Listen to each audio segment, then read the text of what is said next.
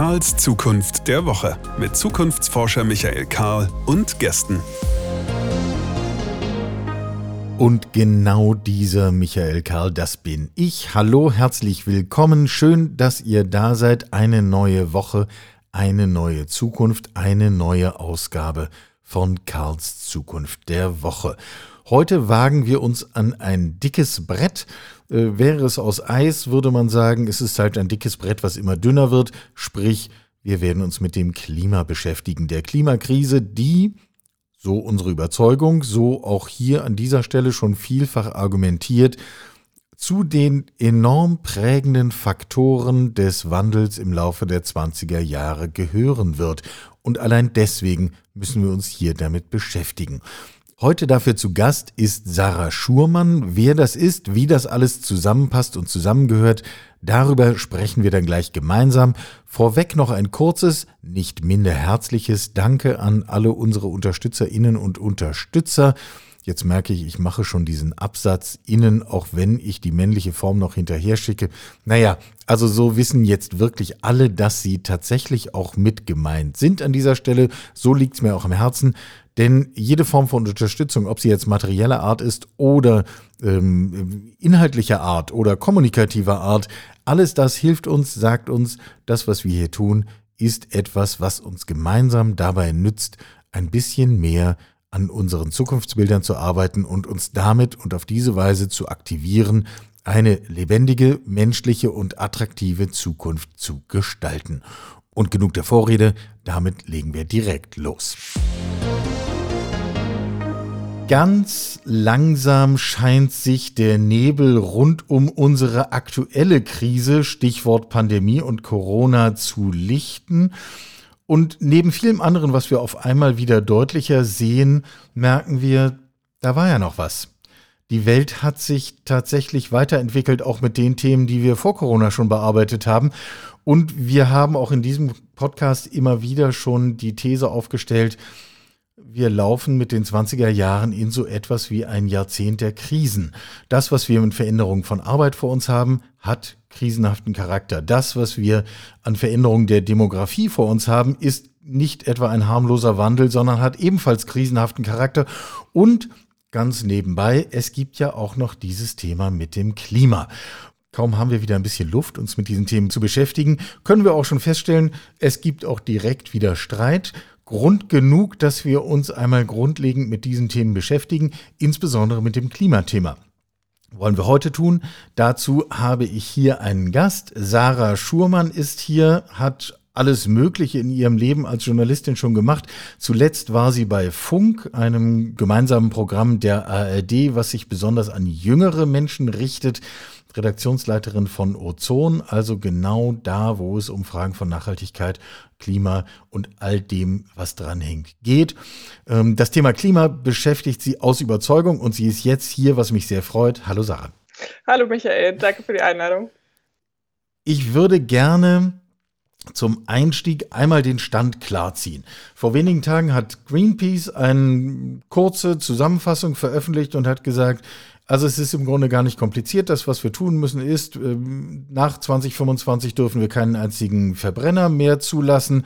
Nach 2025 müssen klimaschädliche Subventionen Geschichte sein. Der Kohleausstieg muss spätestens 2030 stattfinden und wir müssen die Massentierhaltung beenden. Ist das jetzt so etwas wie Aktivismus oder ist das eine nüchterne Beschreibung dessen, was sowieso eigentlich unstreitig ist? Ja, genau das ist es. Ähm, und ich glaube, das fasst auch das Problem schon ganz gut zusammen, dass das halt äh, in der Öffentlichkeit eigentlich klingt, als wären das jetzt so total weitreichende Forderungen. Und ich meine, das ist Greenpeace, ne? Die wollen immer mehr und Eben. die wollen immer irgendwie alle möglichen Ökopositionen durchdrücken. Aber das ist tatsächlich das, wo sich die Wissenschaft einig ist. Das braucht es, um ähm, ja, vielleicht 1,5 Grad noch nahe zu kommen und damit unsere Lebensgrundlagen zu erhalten. Stichwort unsere Lebensgrundlagen, auch das gehört dann nochmal zum Klarmachen und zum Deutlichmachen. Ja, da schmilzt so ein Gletscher in der Arktis. Ja, äh, das Eis am Nordpol. Ja, das ist dann nicht schön für Pinguine, Eisbären und äh, was nicht alles. Geht es tatsächlich Entschuldigung, wir müssen das einmal wirklich nochmal auseinandernehmen. Mhm. Geht es tatsächlich um unsere Lebensgrundlagen hier, deine und meine in den kommenden Jahren? Ja, tatsächlich. Ähm, ich äh, kann ja vielleicht noch mal ganz kurz sagen, dass mir ehrlich gesagt auch noch gar nicht so lange bewusst ist, wie akut die Situation ist und ähm, dass ich das darauf zurückführe, dass man äh, sich sehr lange praktisch einzelne Probleme angeguckt hatte. Also man hat schon mitbekommen, so die letzten drei Jahre war irgendwie ein bisschen trocken in Deutschland, irgendwie auch immer so mit der Ernte dann nicht so gut. Okay, das ist nicht so schön. Hm, ja, man hat auch mitbekommen. Hat es aber immer Elbe mal gegeben, mal drei trockene Jahre. Hm. Genau.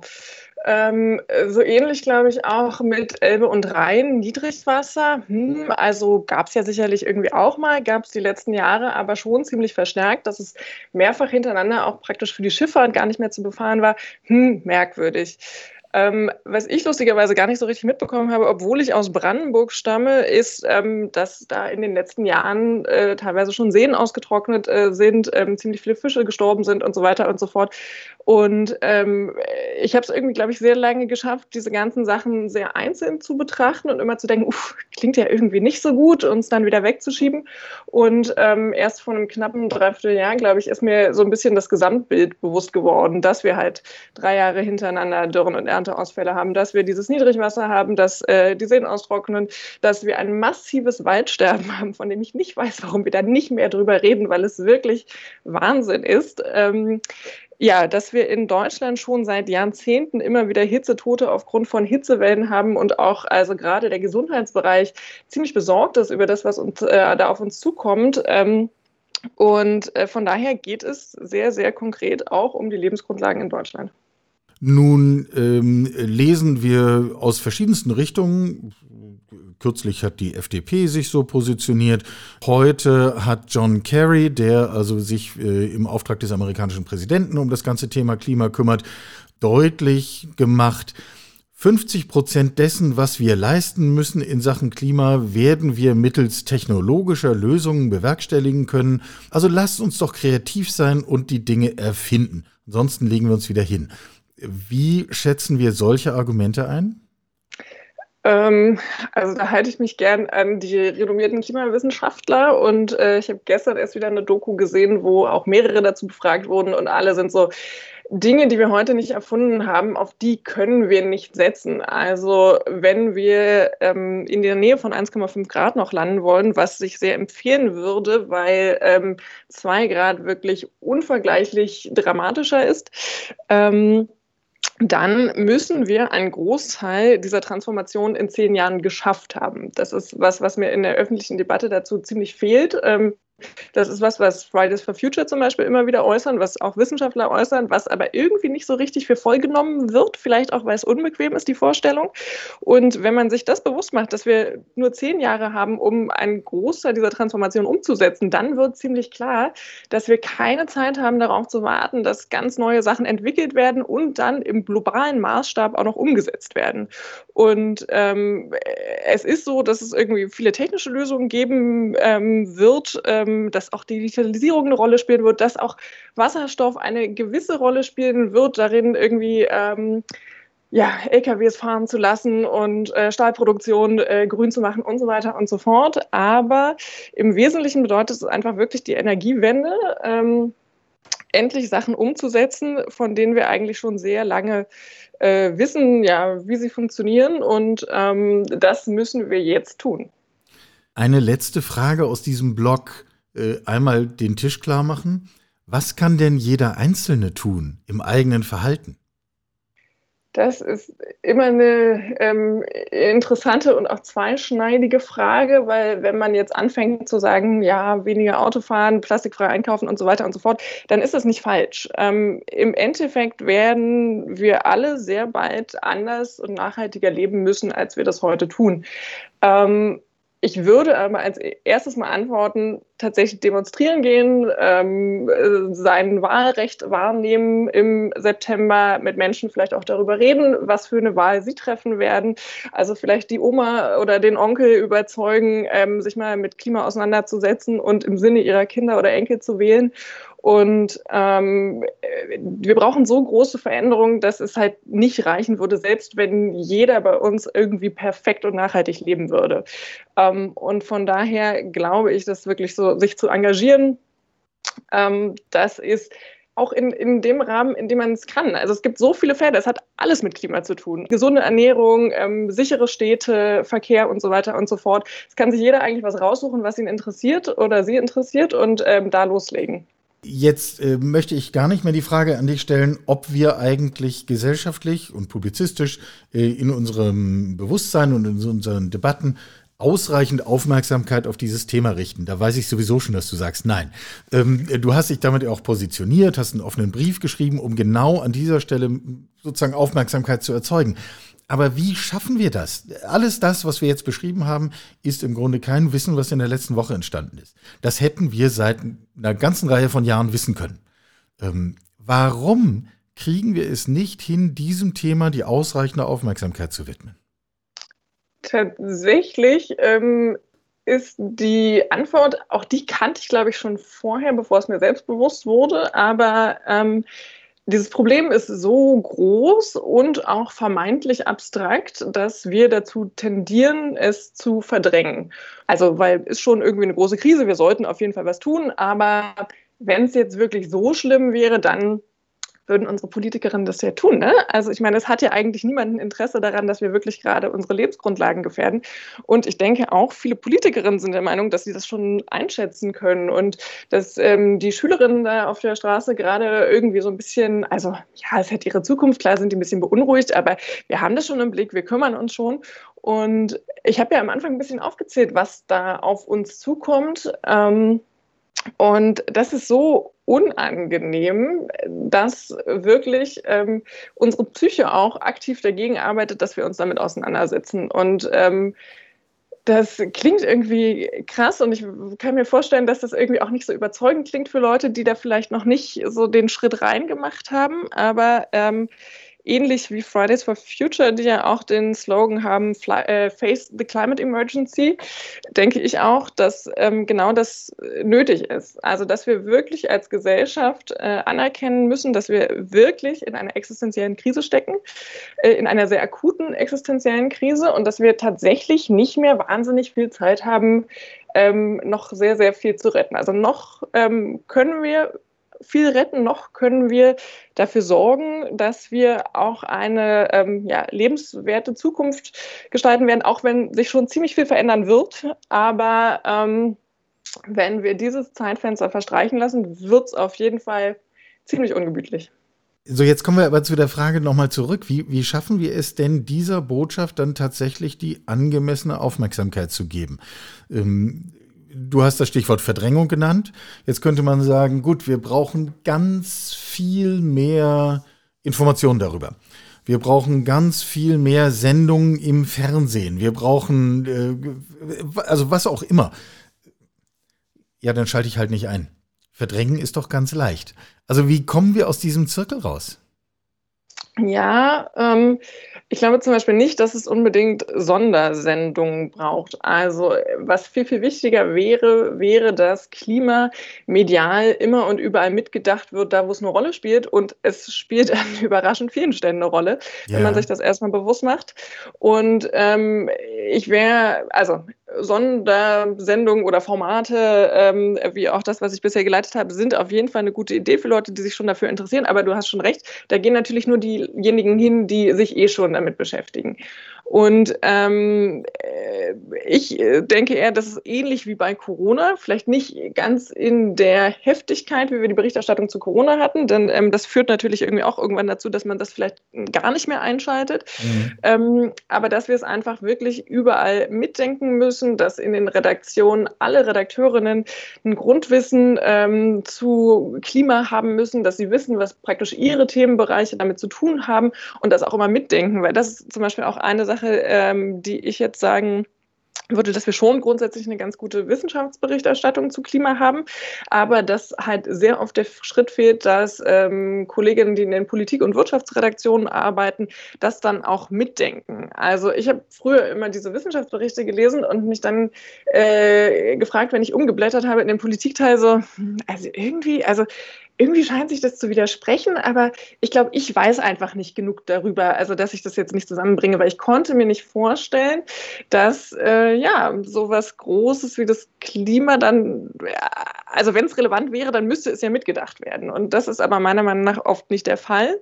Und ähm, genau das muss sich ändern. Und das muss dann auch gar nicht unbedingt jedes Mal ein Klimaaufmacher sein, aber ähm, wenn ich darüber berichte, dass in meiner Gemeinde irgendein neues Bauprojekt ist, dann muss ich als Journalistin darüber mit nachdenken, so, okay, wie ist das angelegt? Ähm, ist das irgendwie klimakonform und so weiter und so fort? So ähnlich wie eigentlich die Forderungen sind ähm, bezüglich dieses Klimanotstands in der Politik, dass wir Regeln so einführen, dass es einen Klimavorbehalt gibt bei Gesetzen. Das heißt, alles, was entschieden wird, muss darauf geprüft werden, ob es dann mit äh, den Klimazielen in Einklang steht. Und ähm, so ähnlich müsste das im Journalismus auch mitgedacht werden. Ich habe noch eine ergänzende These dazu. Vielleicht ist auch die Frage, äh, die in welchem Kontext und mit welchem Tonfall wir eigentlich kommunizieren. Gib mal ein aktuelles Beispiel. Frau Baerbock wird ja nun von einer Interviewrunde durch die nächste gereicht. Ich habe zufällig ein Interview mit ihr gesehen, wo zwei ZDF-Journalisten, einen Journalist, eine Journalistin, versuchten sie, also wie man das dann so macht, in die Zange zu nehmen. Und dann haben sie sie brav nach dem Thema Fliegen gefragt und wollten unbedingt von ihr hören, dass nun also die Grünen verbieten wollen, dass irgendjemand fliegt. Und Frau Baerbock hat äh, sich halbwegs elegant aus dieser Affäre gezogen, indem sie gesagt hat, äh, es geht doch gar nicht um die Anzahl der Flüge, es geht darum, dass wir überhaupt erstmal diese Klimabelastung aufnehmen und in unsere Daten aufnehmen, damit wir überhaupt hier wissen, was wir tun. Denn wir haben das bei Paris ausgeklammert. Richtige Antwort. Ich habe mich allerdings beim Zuschauen gefragt, warum stellen wir uns nicht hin und sagen, wir werden weniger fliegen und das ist übrigens eine verdammt gute Nachricht. Das ist etwas Gutes, was wir tun, denn darum äh, wird es unseren Kindern besser gehen. Also warum schaffen wir diesen Turnaround nicht, das, was wir ohnehin an Veränderungen jetzt bewerkstelligen müssen, als einen Schritt nach vorne zu begreifen? Und warum diskutieren wir das immer unter dieser Einschränkungsperspektive? Damit schneiden wir doch uns selbst ganz viel Handlungsspielraum ab. Oder ja, nein? Doch, auf jeden Fall. Das ist auch was, ähm, wie gesagt, seitdem mir das Ausmaß der Klimakrise bewusst ist, äh, stelle ich mir ja auch die Frage, warum es mir nicht früher bewusst wurde. Und eins, äh, ja, was, was, ich dazu sagen würde, ist halt, dass die Berichterstattung dazu nicht so angemessen ist, wie sie angesichts der Lage sein sollte. Und eine Sache ist zum Beispiel, dass ähm, äh, praktisch aus einer journalistischen Perspektive ist kritisches Fragestellen immer so, dass man, egal was man gegenüber sagt, das irgendwie erstmal hinterfragt und äh, so weiter und so fort. Und ähm, das ist auch natürlich grundsätzlich eine gute Haltung. Das Problem ist nur, dass wenn ähm, die Journalistinnen nicht so tief in dem Thema drin sind, dass sie das irgendwie entsprechend vielleicht auch framen können, die Frage, ähm, führt das meiner Meinung nach dazu, dass wir auch eine Diskursverzögerung haben. Also ich habe das erst letzte Woche auf Twitter mit ein paar von den bekannteren deutschen äh, Wissenschaftlerinnen auch diskutiert, die immer wieder zu den Themen sprechen und meinte, ja, also zum Beispiel in Talkshows laden wir ähm, als Journalistin sehr, sehr ungern einfach Leute ein, die sich einig sind, weil da ist die Grundhaltung das langweilig. Ähm, stattdessen setzt man dann dann Friedrich Merz hin, mit dem dem dann Claudia Kämpfer zum 200. Mal die Grundlagen der Themen, die sie seit 20 Jahren erklärt, wieder erklären muss. Und wir kommen in diesem Diskurs einfach nicht weiter. Und ähm, das ist praktisch so die journalistische... Und wir erzeugen ein Bild, äh, wo man sagen kann, okay, es gibt hier Experten, die sagen so, aber man kann auch Nein dazu sagen. Und das ist völlig in Ordnung. Und das Bild bleibt am Schluss stehen. Nennt sich False ja. Balance. Genau, und das ist was, was, ähm, wo ich ein bisschen die Hoffnung habe, dass wir das jetzt durch Corona vielleicht auch mehr gelernt haben, ähm, weil ähm, da praktisch jetzt eine Wissenschaftsberichterstattung eigentlich eine viel größere Rolle ja auch gespielt hat Ironischerweise habe ich so ein bisschen das Gefühl, dass das eigentlich vielleicht sogar in der Anfangszeit mehr Wissenschaftsberichterstattung war und dann Politikberichterstattung wieder so ein bisschen ähm, ja eine Oberhand gewonnen hat, als man so dachte, okay, jetzt haben wir das ja alles verstanden und jetzt holen wir mal die kritischen Stimmen rein. Ähm, aber ich habe die Hoffnung, dass dadurch so ein Mechanismus klarer geworden ist, weil das ist zum Beispiel auch was, was äh, in der Wissenschaftskommunikation, äh, das wissen die seit Jahrzehnten, ne? dass es dieses Mechanismus gibt. Und ich war an ähm, einer sehr guten Journalistenschule in Deutschland und äh, ich hätte mir gewünscht, dass ich das gelernt habe, wenn es diese offensichtlichen Me Mechanismen gibt, weil dann ähm, hätte ich nicht ein paar Jahre lang dazu beigetragen, äh, sie zu reproduzieren und äh, sie mit kritischem Journalismus zu verwechseln. Und ähm, Genau, von daher sind Journalisten auf jeden Fall die eine Seite, die sich mehr mit dem Thema auseinandersetzen müssen. Ich würde aber auch sagen, dass ähm, ja, Klimaexpertinnen teilweise noch äh, klarer und konkreter kommunizieren müssen, wo es allerdings, wie ich mir bewusst gemacht habe, ähm, auch einige Fallstricke gibt, weil wir in der Risikowahrnehmung der Gesellschaft so weit entfernt sind von dem, was die Wissenschaft eigentlich sagt für die nächsten 10, 20, 30 Jahre, dass zum Beispiel die Grünen mit dem Beispiel Fliegen ähm, sobald die Grünen praktisch für ein naturwissenschaftlich real beschriebenes, untersuchtes Problem auch nur so ansatzweise eine Lösung vorschlagen, wie jetzt zum Schluss äh, mit den äh, Einfamilienhäusern, äh, wo es um Flächenversiegelung, Artensterben, Klima und so weiter geht. Ähm, also die Grünen machen Lösungsvorschläge, die nicht ansatzweise ausreichen, um diese Probleme auch nur zu lösen. Und dann entspinnt sich sofort eine Debatte darüber, das sei Ideologie. Ähm, und so weiter und so fort. Äh, CDU, CSU, FDP, die Welt äh, hauen dann irgendwie darauf ein und ähm, das macht es halt irgendwie sehr schwierig, glaube ich, für Expertinnen, für Parteien, sich praktisch realistisch zu positionieren, weil zum Beispiel die Grünen, glaube ich, Angst hätten, wenn sie jetzt irgendwie sagen würden, ja, okay, nicht mehr fliegen. Nee, das mit dem Veggie Day nicht nur einen Tag die Woche, sondern ehrlich gesagt ähm, sechs bis sieben Tage die Woche. Ähm, naja, dann können sie sich das mit der Mehrheit auch abschminken, ne? Wahrscheinlich schon. Lass uns mal nach vorne schauen. Das, was wir sozusagen als Zukunftsinstitut immer wieder versuchen zu stark zu machen und in den Vordergrund zu rücken, ist der Gedanke, lass uns ein Bild entwerfen, wo wir in zehn Jahren sein wollen. Und wenn wir uns darüber einig sind, und oft ist das leichter, über in zehn Jahren zu reden, als über dieses Jahr, weil die vermeintlichen Sachzwänge alle nicht so im Vordergrund stehen. Wenn wir ein Bild davon haben, wo wir in zehn Jahren sein wollen, dann ist es leichter, von dort aus rückwärts zu rechnen und zu sagen, gut, was müssen wir in den nächsten ein, zwei Jahren tun, um ungefähr da anzukommen. Können wir das eigentlich beschreiben? Was ist eigentlich unser positives Bild einer erfolgreichen Bewältigung der Klimakrise in den 20er Jahren? Wo stehen wir dann 2030? Das ist tatsächlich nicht so einfach, beziehungsweise äh, doch, also doch, das können wir. Es ist nur ähm, in Sachen Klimakommunikation auf jeden Fall was, was auch die unterschiedlichen Expertinnen irgendwie noch dran arbeiten und sagen, uns fehlen so ein bisschen die positiven Visionen. Ich glaube, es gibt sie eigentlich schon in den unterschiedlichen Bereichen. Also gerade Thema Mobilität wir hätten autofreie Innenstädte, die abgasfrei sind, die äh, sicher sind, in denen man sich irgendwie gut bewegen kann. Wir hätten gut ausgebaute ähm, öffentliche Verkehrsmittel und so weiter und so fort. Ich habe ähm, also ich finde diesen Ansatz sehr gut, denn äh, in der Klimakrise nur von den Problemen her zu argumentieren, ähm, ist sehr überwältigend, auch emotional. Von daher brauchen wir auf jeden Fall. Und da wären wir direkt wieder bei der Verdrängung, von der du vorhin gesprochen hast. Genau. Genau, und von daher brauchen wir auf jeden Fall auch die positiven Bilder. Ähm, ich beobachte aber ein bisschen, dass ähm, gerade in der Klimakommunikation, wo das halt die letzten Jahrzehnte mit der krisenhaften Kommunikation nicht so gut funktioniert hat, es so seit, ich kann es jetzt nicht genau beziffern, aber wahrscheinlich irgendwie zehn Jahren halt die Tendenz dahin gibt, ähm, eher diese positiven Szenarien zu kommunizieren. Und ich persönlich habe es wirklich lange geschafft, die zu lesen, also zum Beispiel über die Verkehrswende, über die Agrarwende und so weiter und so fort und zu denken, wäre voll nett, wenn wir das bis zu meiner Rente schaffen. Ja, also klingt halt irgendwie gut, aber klingt halt irgendwie auch ein bisschen unrealistisch und naja. Und ähm, nachdem mir jetzt bewusst wurde, wie akut unsere Situation ist, wurde mir auch bewusst, okay, wir müssen das in zehn Jahren umgesetzt haben. Wir müssen das in zehn Jahren umgesetzt haben, wenn wir in 10, 20, 30 Jahren noch gut leben wollen. Und deswegen glaube ich, dass es beides braucht. Also dass es sowohl die, die Lösungen braucht, die kommuniziert werden müssen, sowohl irgendwie die positiven Visionen, wo es hingehen soll, aber wir müssen schon auch wissen, was passiert, wenn wir das nicht tun. Und wir, wir müssen also zwei Bilder. Wissen, wir brauchen ja. ein, ein positives Bild, wo wir sagen, wir können es schaffen, wir können eine andere Form von Landwirtschaft haben, Energieerzeugung, Mobilität, äh, was man dann alles aufzählen würde. Und das führt dazu, dass unsere Kinder äh, angstfrei auf den Straßen spielen können, dass wir gute Luft in den Städten haben, dass wir älter werden und dabei glücklich sind, etc. Ja.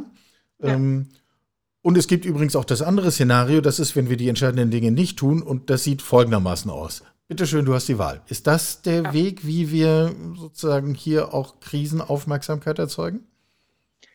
Ich denke schon.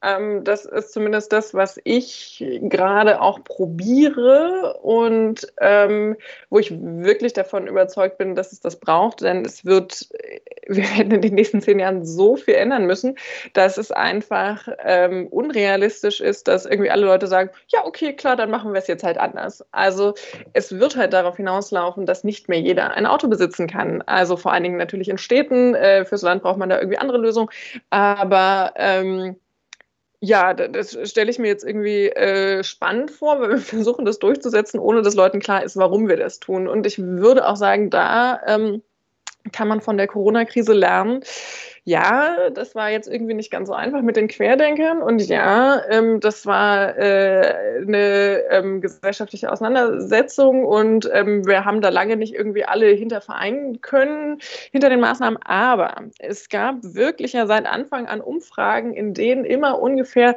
65 bis 80 Prozent der Befragten für wirklich angemessene Maßnahmen waren, wenn klar war, warum das geschieht, wenn das irgendwie erklärt wurde. Und ähm, das macht mir auch auch Hoffnung für die Kommunikation der Klimakrise, dass wenn Leuten einfach klar ist, warum machen wir das und wie ist die Situation, ähm, dass man dann auch es schafft, äh, zu sagen, so, ja, Klar, hätte ich äh, mir für mich selbst irgendwie eine angenehme Rente erwünscht. Klar, ich habe gerade ein Kind bekommen, möchte ich, äh, dass das ein gutes Leben führen kann. Und ähm, solange wir aber praktisch die Klimakrise in so einer Art luftleeren Raum diskutieren, also oft hat man ja den Eindruck, äh, das sei irgendwie so eine Art Selbstzweck und wir müssten das jetzt machen, weil die Wissenschaftler das sagen. Dabei haben wir es einfach jetzt irgendwie schon jahrzehntelang verschleppt und jetzt ist wirklich so der letzte Poeng, äh, das auch noch ähm, ja, irgendwie halbwegs lebenswert hinzukriegen. Und das muss Leuten schon klar sein. Also, äh, ich habe mal gelernt, wenn es um die Frage von so, so konfliktbehafteten Workshops geht, achte nicht auf die zwei, drei, die in der Ecke stehen und schreien, sondern achte auf die schweigende Mehrheit. Arbeite mit denen, das sind diejenigen, um die es eigentlich geht. Ähm, du sagst also, wenn wir aus Corona etwas gelernt haben, dann lasst uns nicht irgendwelchen durchgedrehten veganen Köchen zuhören, sondern den Blick auf diejenigen richten, die dann ja am Schluss auch am meisten von unserer Bewältigung der Klimakrise profitieren. Ja, und wie gesagt, ich bin da eigentlich ganz optimistisch, dass die meisten Leute ja auch schon mitbekommen haben, dass was schief läuft. Ne?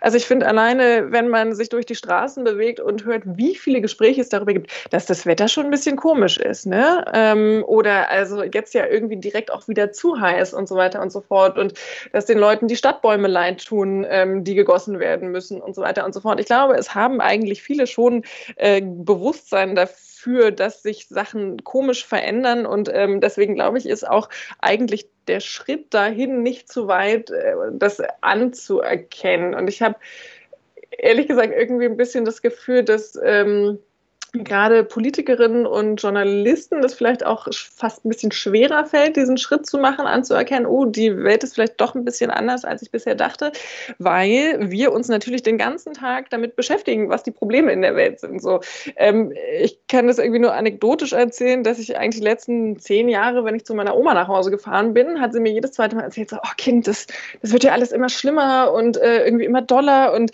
ich dachte ehrlich gesagt, Mann, Oma, also ja, du hast halt die ganze Zeit mit deinem Farbfernseher, die krisen alle in deinem Wohnzimmer und deswegen denkst du, das ist alles so schlimm. Aber ich bin ja Journalistin, ich beschäftige mich damit, ich kann das irgendwie schon besser einschätzen als du. Und dabei hat meine Oma einfach mehr Lebenserfahrung und kann tatsächlich beurteilen, dass Naturkatastrophen, die halt einen menschengemachten Hintergrund haben, häufiger werden, ähm, dass es mehr Feuer gibt, äh, schlimmere Feuer und so weiter und so fort. Und ähm, Ja, dass also zum Beispiel meine Oma irgendwie schneller bereit war anzuerkennen, dass sich da wirklich einiges verändert. Und mit genau diesem Aspekt, nämlich auch mal auf Oma hören, schließen wir unser Gespräch für heute. Ich glaube, es ist sicher nicht das letzte Gespräch, weil äh, der Impuls geht ja auch an uns beide. Wenn die Aufgabe ist, wir müssen mehr Aufmerksamkeit schaffen, wir müssen mehr drüber reden, äh, dann sollten wir auch dieses Gespräch bei Gelegenheit fortsetzen, um genau unseren Beitrag an dieser Stelle auch zu leisten. Gerne, sehr gerne. Tausend Dank, war mir ein großes Vergnügen. Mir auch. Und ähm, dann hören wir uns bald. Cool, ich freue mich drauf. Eine kleine Ergänzung noch zu dem Argument, wir haben gerade darüber gesprochen, wir wären später in der Lage mit Technologien, die es halt heute noch nicht gibt, all die Schwierigkeiten der Klimakrise zu lösen, weswegen wir heute nichts an unserem Verhalten und an unserer Politik und an unseren Regularien ändern müssten, sondern einfach nur immer wieder dazu auffordern müssten, doch jetzt mal wirklich innovativ zu sein. Sarah hat vieles Notwendige zu diesem Thema schon gesagt. Man könnte es wahrscheinlich zusammenfassen mit, wenn wir irgendwelche solchen Technologien haben werden, dann werden wir sie dann auch noch brauchen, zusätzlich zu all dem, was wir bis dahin bereits auf den Weg gebracht haben müssen. Es ist aber auch interessant, welchen Trick uns unsere Psychologie hier spielt. Kleiner Hinweis aus der Sozialpsychologie zum Thema wie motivieren wir uns eigentlich? Aus Sicht der Sozialpsychologie ist unser Verhalten nämlich völlig nachvollziehbar und gar nicht anders zu erwarten. Liegt ein Stück Schokolade auf dem Tisch und wir haben die Wahl zwischen der sofortigen Belohnung toller Geschmack und der späteren eventuellen Belohnung, wir müssen diese Kalorien nicht auf unseren Hüften mit uns herumtragen, werden wir uns mit hoher Wahrscheinlichkeit immer für die sofortige Belohnung entscheiden. So ist unser Hirn halt strukturiert, so haben wir es als Menschen gelernt, das ist unser Erfolgsrezept. Soll ich jetzt aufstehen und laufen gehen oder noch ein halbes Stündchen liegen bleiben? Sofortiger Genuss gegen spätere Fitness? Wir wissen alle, wie das endet. Das Schicksal all unserer guten Vorsätze. Interessant ist, dasselbe gilt ebenso auf einer kollektiven Ebene, auf einer Gruppenebene. Sollen wir einfach so weitermachen wie bisher, sehr bequem, sehr angenehm, oder unser Verhalten radikal verändern, um später davon Vorteile zu haben oder noch schlimmer, um später weniger Nachteile zu haben? Wir wissen genau, wie wir uns gemeinsam entscheiden. So sind wir psychologisch gestrickt. Wenn wir die aktuelle Meldung lesen, dass auch das Eis auf Grönland wahrscheinlich seinen Kipppunkt bereits erreicht hat und unumkehrbar abschmelzen wird. Wenn wir ebenso lesen, dieses wird dazu führen, dass die Meeresspiegel um sieben Meter ansteigen. Dann könnte uns das vielleicht aktivieren, allerdings lesen wir sofort dazu, dieser Prozess wird dauern, und zwar mehrere hundert Jahre, und schon sind wir wieder dabei zu sagen, naja, dann kann ich ja heute noch mit dem SUV zum Einkaufen fahren, dann muss ich mich heute nicht dafür einsetzen, dass wir uns anders mit der Klimakrise beschäftigen, etc. pp. Wie gesagt, aus Sicht der Sozialpsychologie ein völlig vorhersehbares Verhalten. Was sagt uns eben diese Sozialpsychologie darüber, wie wir diese Teufelskreise durchbrechen können? Zwei Optionen liegen auf dem Tisch. Das eine ist, wir können uns selbst unmittelbare Belohnungen schaffen. Ähm, also die Frage, was habe ich eigentlich davon, wenn ich das Stück Schokolade nicht esse? Das Zweite ist, und das ist eigentlich das fast noch interessantere, wir können bestimmte Optionen schlicht vom Tisch nehmen und uns damit dazu bringen, ein anderes Verhalten zu ritualisieren. Also eben nicht die Frage, wie kriege ich mich dazu, morgens sich erst noch die Laufklamotten rauszusuchen etc., sondern gleich abends in voller Joggingmontur, vielleicht ohne Schuhe, schlafen gehen, dann ist das morgens ein automatisiertes Verhalten. Aufstehen, Schuhe an, loslaufen. Dann haben wir eine sehr viel höhere Wahrscheinlichkeit, dass wir unser Verhalten tatsächlich erfolgreich umstellen. Auf die Gruppensituation angewandt, auf die Klimaproblematik angewandt, würde das bedeuten, wir brauchen Anreizsysteme. Wir brauchen einen unmittelbaren Anreiz. Wenn ich heute etwas anders tue, dann möchte ich, dass auch direkt etwas passiert. In diesem Kontext könnte das Thema Wahlen sehr interessant sein.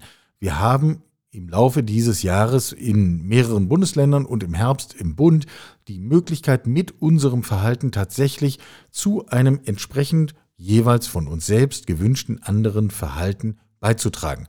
Ist jetzt an dieser Stelle explizit keine Wahlempfehlung, nur eine Wählen gehen Empfehlung. Und ich glaube, es lohnt sich darüber nachzudenken, genau diesen Zusammenhang deutlich zu traktieren im Laufe dieses Jahres. Auch hier auf der kollektiven Ebene ist die zweite Empfehlung viel interessanter, nämlich wie nehmen wir bestimmte Optionen vom Tisch. Das ist das so viel gescholtene, wir müssen halt bestimmte Dinge verbieten. Wir sind gewohnt, das als Einschränkung zu verstehen. Wir sind gewohnt, dass hier sofort Alarmlampen angehen. Wir sind gewohnt, sofort den Reflex zu haben, nein, wir können doch nicht in eine Verbotskultur übergehen. Was uns die Sozialpsychologie hier sagt, ist, der Begriff des Verbots hat eine ganz andere Ebene. Indem wir bestimmte Dinge verbieten, ermöglichen wir anderes Verhalten.